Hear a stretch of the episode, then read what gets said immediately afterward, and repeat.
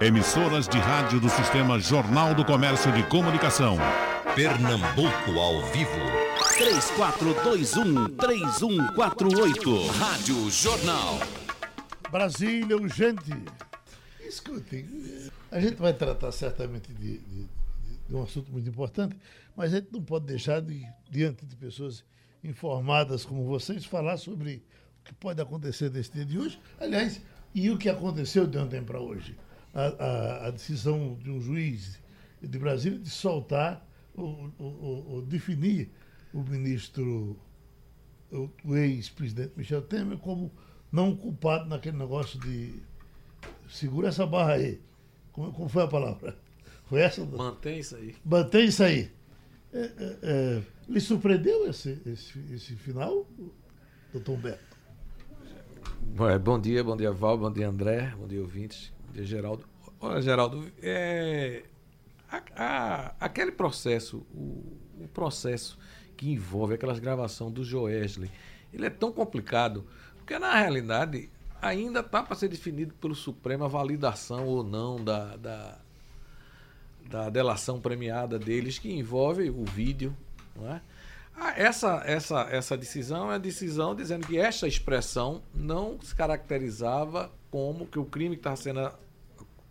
que o ex-presidente foi denunciado foi de embaraço à, à, à justiça. Uhum.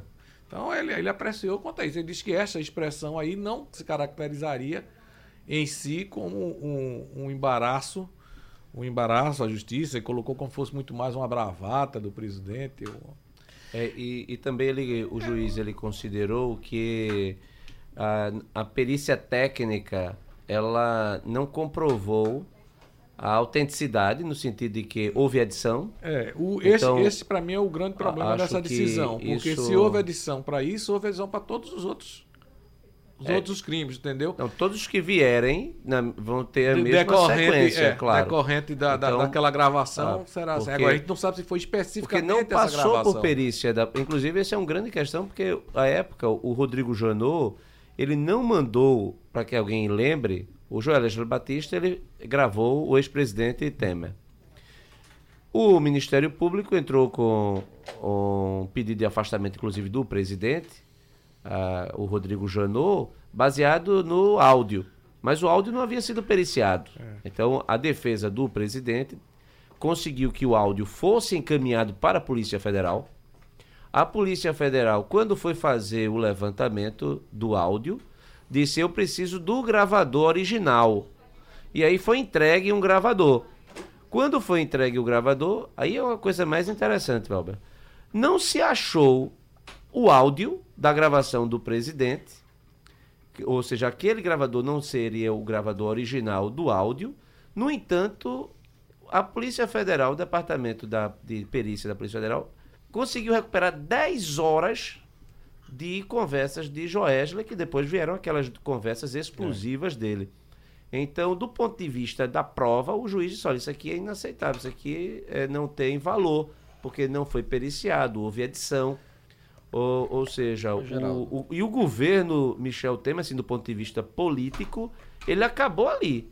Acabou Quando ali. houve a, aquele áudio, o áudio foi explosivo, Uhum. No sentido de acabou, acabou o governo, dele. Politicamente, seja, o governo acabou ali. O, o que nós estamos e nos fez um mal agora... sem tamanho, porque o governo via bem e o país. Aquela história, bem. aquela expressão americana, ficou um pato manco. É, a partir dali ele morreu. Mas eu, Mas eu queria que o doutor Valber nos, nos orientasse para quem está aqui do outro lado, fica dizendo, pô, eu vi aquilo, ouvi mil vezes, escreveram aquilo mil vezes na minha frente. Aí o juiz uh, admite que houve uma tramóia. Uh, uh, dá, dá para entender mais ou menos isso. Para prejudicar Michel Temer, que teria, teria entre o Janot e, e, mais alguém. É porque para complicar, o Janot, o seu, o, um procurador da República que trabalhava com o Janot, depois ele está respondendo hoje criminalmente e ele passou a trabalhar para Joesley. Uhum. Então, todo o, o, Inclusive chegou a ser preso o Goulart. Então, todo esse processo que envolveu o ex-presidente Michel Temer, agora.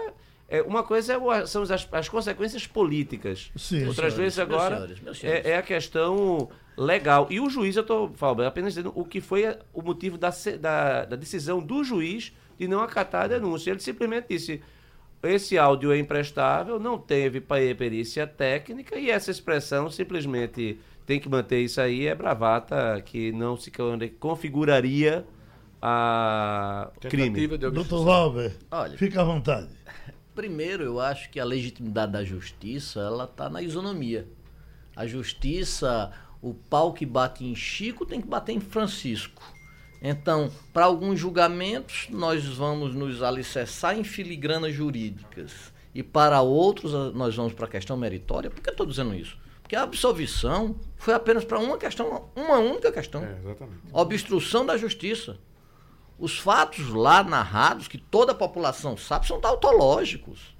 E daí eu acho que a grande questão hoje da justiça brasileira, principalmente da cúpula, é que os parâmetros devem ser uns parâmetros constantes, ou seja, eu tenho estabilidade e segurança do meu passado, que é algo próprio dos romanos, e principalmente para que eu possa adequar meu, meu comportamento futuro. Se eu mudo parâmetros, se eu começo a fazer diapasões diferentes para A e para B, isso vai gerar uma disfuncionalidade do Supremo e aí, como nós vimos essa semana, ontem, ontem, ontem, tentativas de enquadramento do Supremo através do povo, inclusive com várias vozes dizendo: "Ah, o Supremo deve olhar o povo". Não, o Supremo deve olhar a Constituição.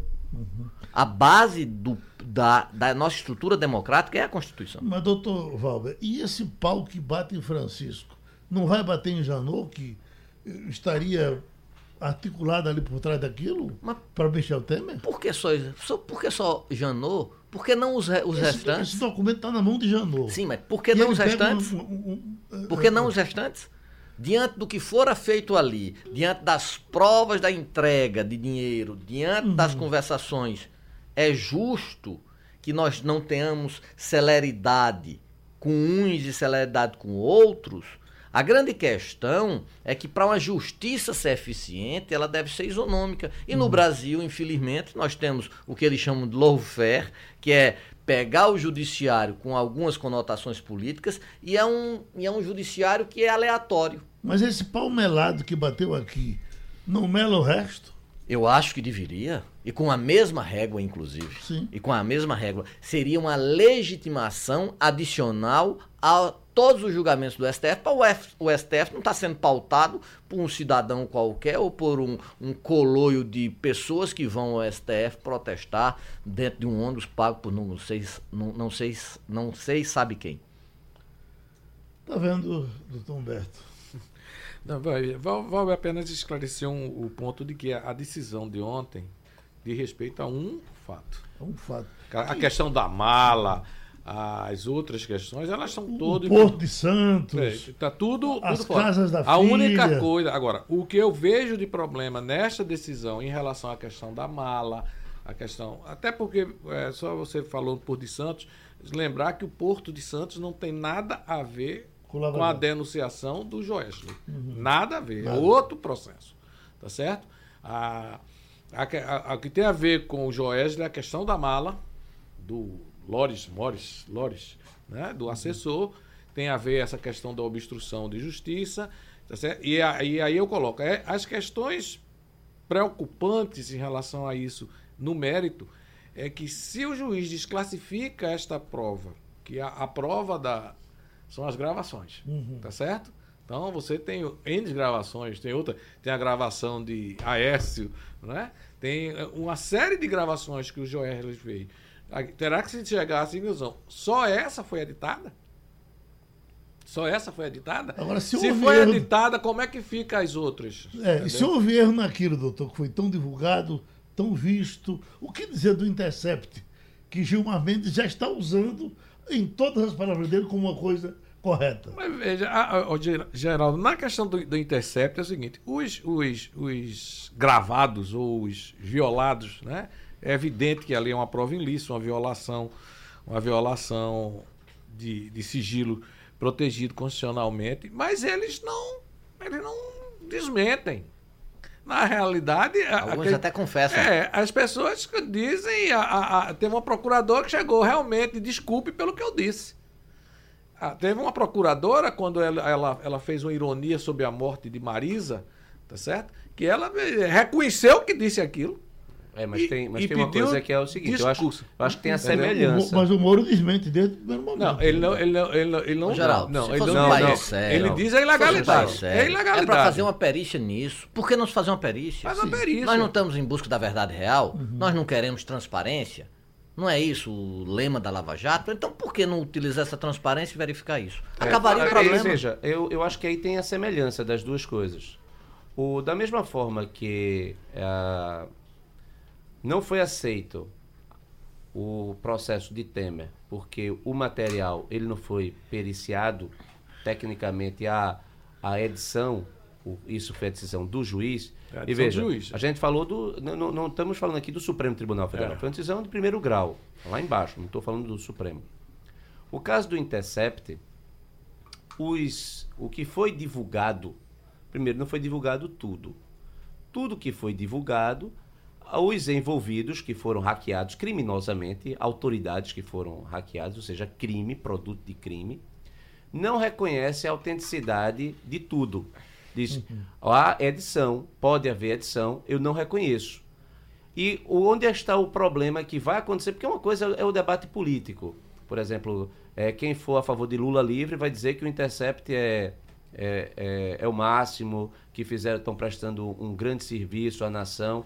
Quem for a favor de, da condenação de Lula vai dizer que o, o Glenn é, Greenwald, ele é um criminoso, assim como os demais que fizeram a, a interceptação. Geraldo. Quando esse processo for para a justiça, aí é que é, por aí Valber pergunta, por que não foi submetido a uma perícia? E aí tem um problema técnico.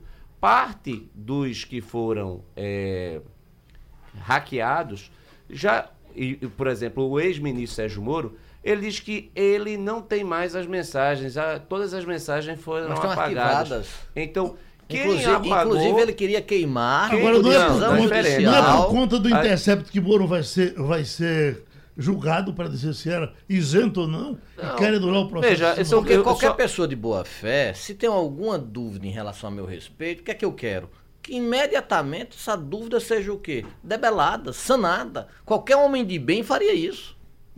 Não, se você apagou as mensagens, você não tem, você não tem nem como se defender no não, caso. mas, então. é- mas há, essas Então, mensagens não. estão lá, inclusive em dois inquéritos do Aí, STF. veja, aí- No inquérito da fake news, isso está lá, que está na mão de, do Gente, eu ministro queria- eu Alexandre queria- Ninguém sabe exatamente Moraes, conteúdo e que está tem, também não, na Peraí, mão peraí, mas do peraí. ministro Ninguém sabe o que tem, Não, você está foram a gente não sabe o que é que tem, Existe não. um, um engano aqui de informação. Não, o, o- o telefone, o telefone, aquelas mensagens colocadas ali não vieram do telefone do Moro. Não. Não, tem sim mensagem. Não, tem veja. não. Tem Não, Moro- tem mensagem do Do Moro. Moro não. no telefone do Sim. Dallagnol. O Com- Dallagnol- O hackeado, o hackeado Foi Dallagnol. É, é o Dallagnol. Dallagnol Sim. e a equipe. Tá certo? É Dallagnol. O Moro dizer que não tem as mensagens, Sim, não. ele- Agora o Dallagnol disse, eu não entrego meu telefone. Sim. Porque tem que fazer o telefone para poder fazer Veja, a perícia. Essa é a questão. Se, se você vai responsabilizar Moro e ele diz que não tem a mensagem, como é que ele pode se defender se ele não tem a mensagem? Não, mas alguém que faz uma carreira Não, não é. com base na transparência, quando é pra si não há transparência,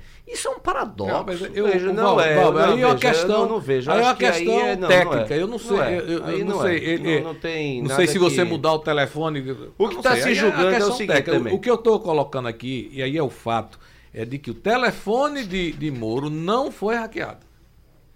Não foi. Não foi. As mensagens são. Mas as Então mensagens- ele dizer que não, não tem as mensagens não significa nada. A gente precisa, precisa, precisa se fazer a perícia com relação às mensagens que foram alcançadas, que é, do telefone do grupo lá da Delanhol, que eu acho até que tinha grandes ironias no grupo, né? É, os nomes do grupo eram grupo, nomes irônicos, tá certo? Que precisam ser hackeados, precisam ser periciados. E quem tem, quem tem esses dados aí, se está em, em nuvem, eu não entendo. Se está em nuvem, se Bem, não os está em nuvem, se quem, está em quem- telefone. quem se aprofundar da Tem- questão tem que se- vai ver aí. chegar à Tá conclusão de que tecnicamente não se consegue. Aí, vamos lá. Se não, se aí vai ter o problema na justiça. Se não se conseguir provar, se não se conseguir passar pela a perícia, perícia. isso não vai ter valor do ponto de vista jurídico. Da mesma forma que não se teve lá Claro, no Joesley. sim, Sendo que aí tem um agravante. Veja como os parâmetros não, são veja. Para uns Claro. uma coisa, para Não, outros pelo contrário, eu estou dizendo que é absolutamente É, a é mesma igual. coisa. É igual. Você que está mudando. Para você, um deveria ser condenado, o outro Não, não. Eu estou dizendo pelo mesmo motivo que você não tem como passar pela perícia técnica. Se um escapou, o outro também vai ter que escapar. Agora, tem um outro complicador. É que prova obtida ilícita pode servir para benefício de alguém, mas não para punir. Não aqueles por- não que para foram punir. responsáveis. Perfeito, perfeito. Então, Mas isso aí é pode questão. servir, caso seja segurado, para, e aí o STF ainda não decidiu, para arguir o quê? Para arguir a suspeição e com base, sim, se ficar clara essa suspeição, na anulação de alguns processos. Essa é a, clas- a- essa, essa é a questão central essa é a questão que vai central. ser decidida Ah, pelo é, STF. a questão central é o quanto isso pode beneficiar Lula. Não, de É- forma é alguma. isso. Ah, se isso fosse- daí é- é, é o. Brasil Lula entre é o que é o mortadelas e coxinhas, que é um péssimo gosto gastronômico, e está É. levando o Brasil, desde 2014, a ter taxas de crescimento pífia. Essa é a grande questão.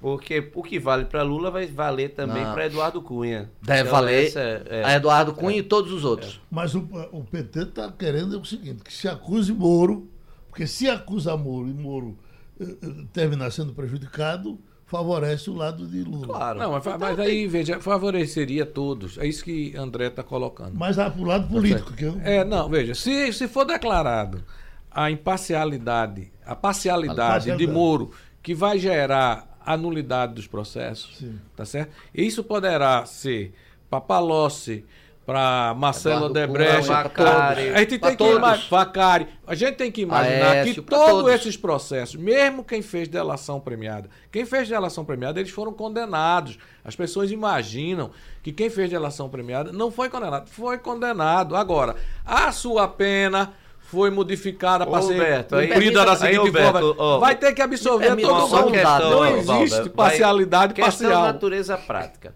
Pedro Barusco, gerente da Petrobras, ele fez um acordo. E nesse acordo, Geraldo, ele se comprometeu em devolver 100 milhões de dólares de propina que ele recebeu.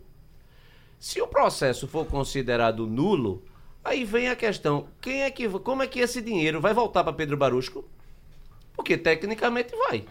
Deixa eu dar um dado da Ele foi Constituição Civil. 100 milhões de Não, mas peraí, dólares gente, Pedro mas Barusco peraí, mas entregou. peraí. Vocês estão processo- achando. Mas peraí, André, mas aí você tá- tá- a gente está partindo de um, de, um, de um resultado da, da decisão Consequencialista. que não é esse. Não, ele, ninguém será se ele- absolvido. Não, não, ninguém não. será absolvido. Nulidade. Não, não. Nulidade processual. Não, sim, mas não vai ser Nulidade. absolvido. Não, o processo vai não, voltar. Não, houve. caso, Se não. tiver nulidade, não houve. Não, não. O processo. houve Mas a processo. nulidade não é geral, ela é Não, tópica. Não, pode ser. Ele Não. vai alegar a mesma coisa. Não, mas, sim, mas ela vai voltar. ser caso a caso. Presta atenção, ela vai voltar para denúncia.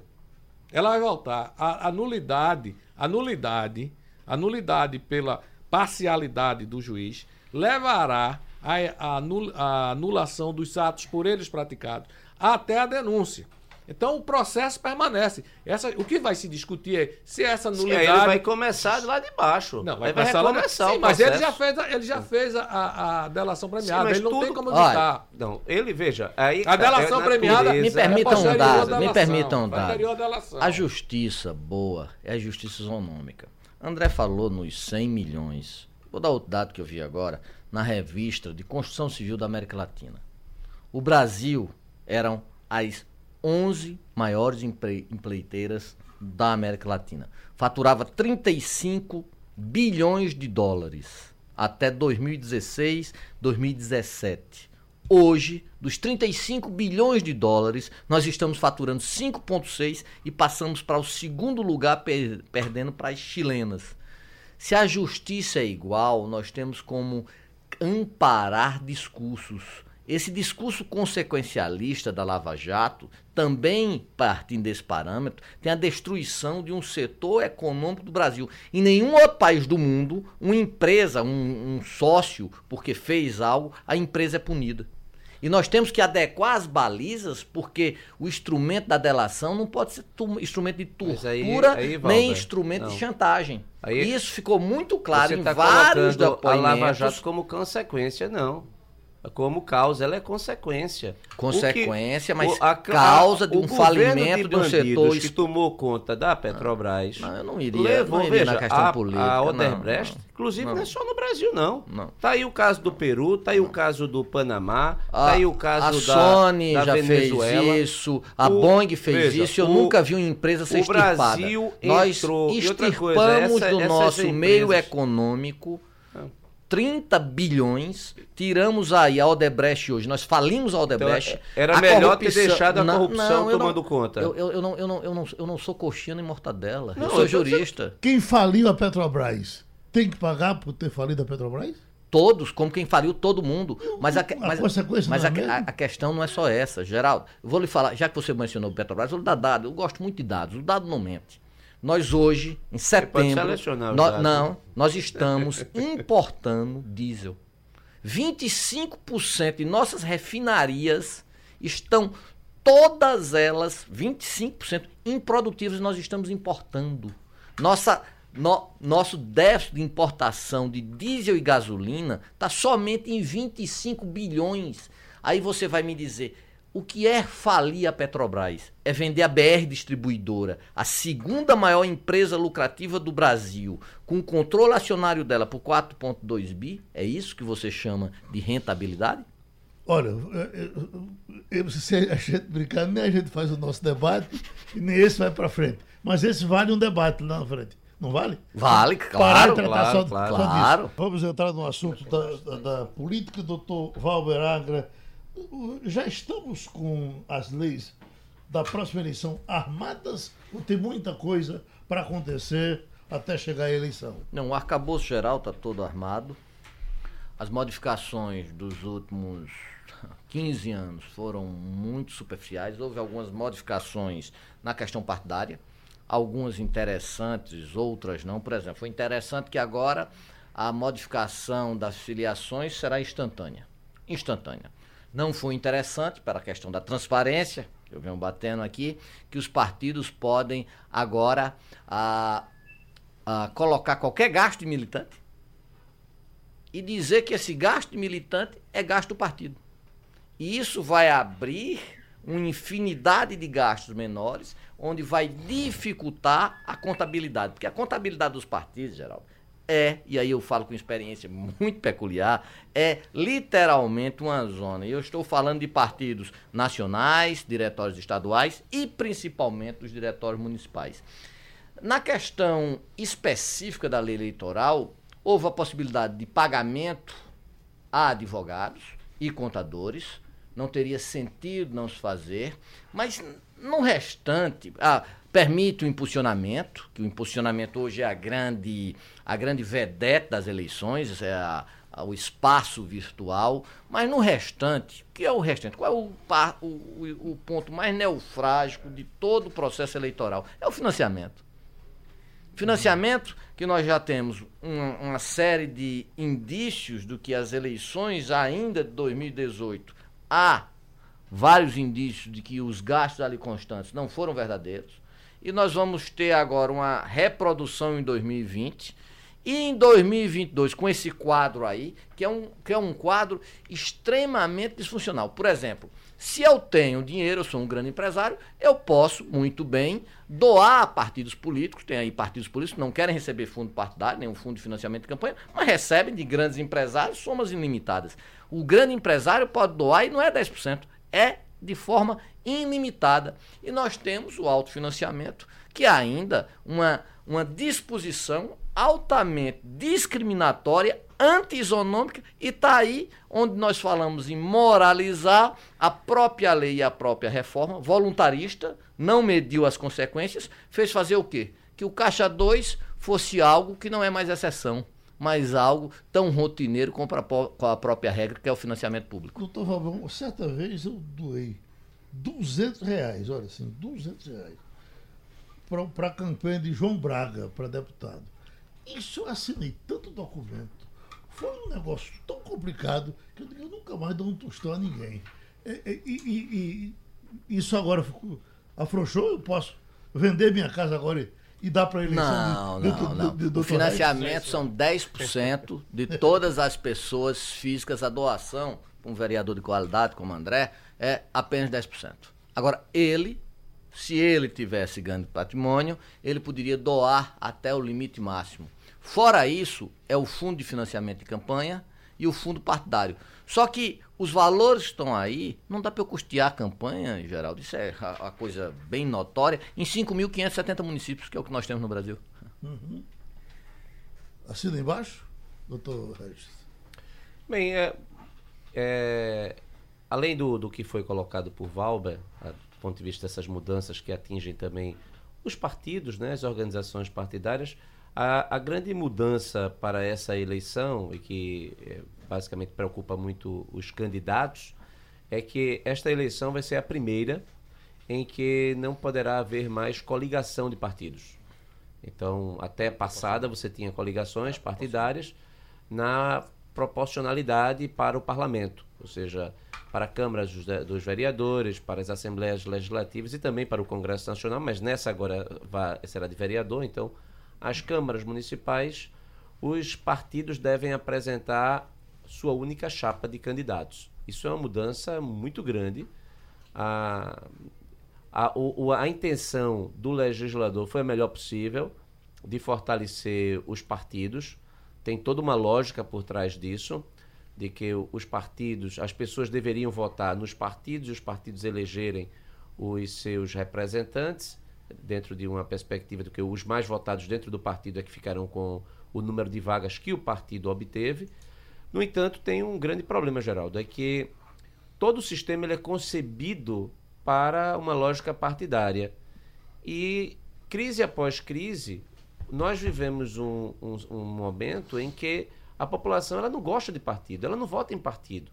Então, o sistema ele é montado para partidos e a população ela rejeita a ideia, a premissa básica. O que, na minha concepção, vai acarretar, eu já estou observando isso, Valber eh, e Humberto, há uma nesse plano municipal vai haver uma, um fortalecimento muito grande em todas as cidades da influência do prefeito na formação da chapa. Então, provavelmente, os partidos do prefeito eles terão um incremento muito grande, como está acontecendo aqui. Praticamente na Câmara Municipal do Recife, todos os vereadores estão migrando para o PSB. Então há um esvaziamento dos outros partidos para que todos caminhem disputando a chapa. Essa é uma mudança. A outra mudança também é que é, você a lei também mudou para permitir que alguém fosse eleito, al- algum partido elegesse o representante sem a necessidade de preenchimento do quociente eleitoral. Ou seja, é possível você ganhar, assumir sem atingir sobras. o, a- nas sobras, participando das sobras. Essa também é uma mudança. Eu, eu acredito que enquanto o sistema ele for baseado numa lógica e a população se comporta de outra, a tendência é as imperfeições, as distorções, elas prevalecerem, e não um- uma mudança radical que a, é, impõe ou que crie situações de redução de custos, ao mesmo tempo maior legitimidade da representação, fortalecimento da democracia no plano local. Humberto Vieira de Melo, vamos agora, o senhor, por gentileza. É, tá, tá quente hoje aqui. Veja, é, primeiro eu queria fazer uma, uma retificação do- da, da forma como a imprensa tem colocado essa última lei relativa à questão político-partidária. Que, na realidade, essa lei que teve o veto do, do presidente, a queda do veto, ela não foi uma, não foi uma reforma eleitoral, foi uma reforma partidária. As normas, 90% da legislação que está ali colocada são normas partidárias. Poderão ter efeitos sobre a eleição? Poderão. Por, por exemplo, a questão do advogado, a questão do contador, que a legislação anterior tinha um absurdo. Era que o dinheiro apurado para a eleição não poderia pagar o advogado ou o contador que iria fazer a prestação de conta ou a defesa do, do, do candidato junto Deixando tudo isso no eleitoral. caixa 2. Aí isso ficava fora. Então, essa, essa lei veio permitir que entre as despesas a serem prestado contas na eleição possa constar o, o, custo- o pagamento do advogado e o pagamento do contador, que isso era uma distração. No mais, é uma reforma partidária, é dizer que o partido não precisa ter sede em Brasília, pode ter sede em, Pernambuco, pode ter sede no Rio Grande do Sul, o que eu acho ruim, porque nós vamos voltar à época dos partidos estaduais, né? PRP Paulista era um, um partido republicano, é, Partido Republicano Paulista era um, um- um caso típico. né? Então, esse é um dado. Então, toda essa, toda a nossa legislação, nós vamos a um teste. Na reforma eleitoral, agora vamos voltar. Na reforma eleitoral que foi feita para a eleição de 2016, se implantou o final das coligações a partir da eleição de vereadores. Então, nós vamos pela primeira vez na eleição proporcional não ter coligações. Significa que os partidos poderão coligar para prefeito, mas não poderão se coligar para vereador. A, a votação dos partidos serão votações individuais. Tá? Então, partindo do princípio básico de que em Recife nós teremos, vou tratar de Recife porque tem, tem maior conhecimento sobre isso, terá aproximadamente um quociente eleitoral de 22 mil votos, ou seja, para que o partido tenha na primeira chamada, vamos chamar, fazer assim, na primeira chamada, candidato eleito, é necessário que ele tenha um somatório de 22 votos, 22 mil votos. Tá certo? Então, ele tendo 22 mil votos, ele passa a ter um vereador. Feita essa primeira conta, vai ter votos, é, vagas que vão ficar fora. E aí você vai para o sistema de sobras, e no sistema de sobra, mesmo quem não alcançou 22, terá que participar, desde que tenha pelo menos um candidato com 10%, ou seja, com 2.200 votos.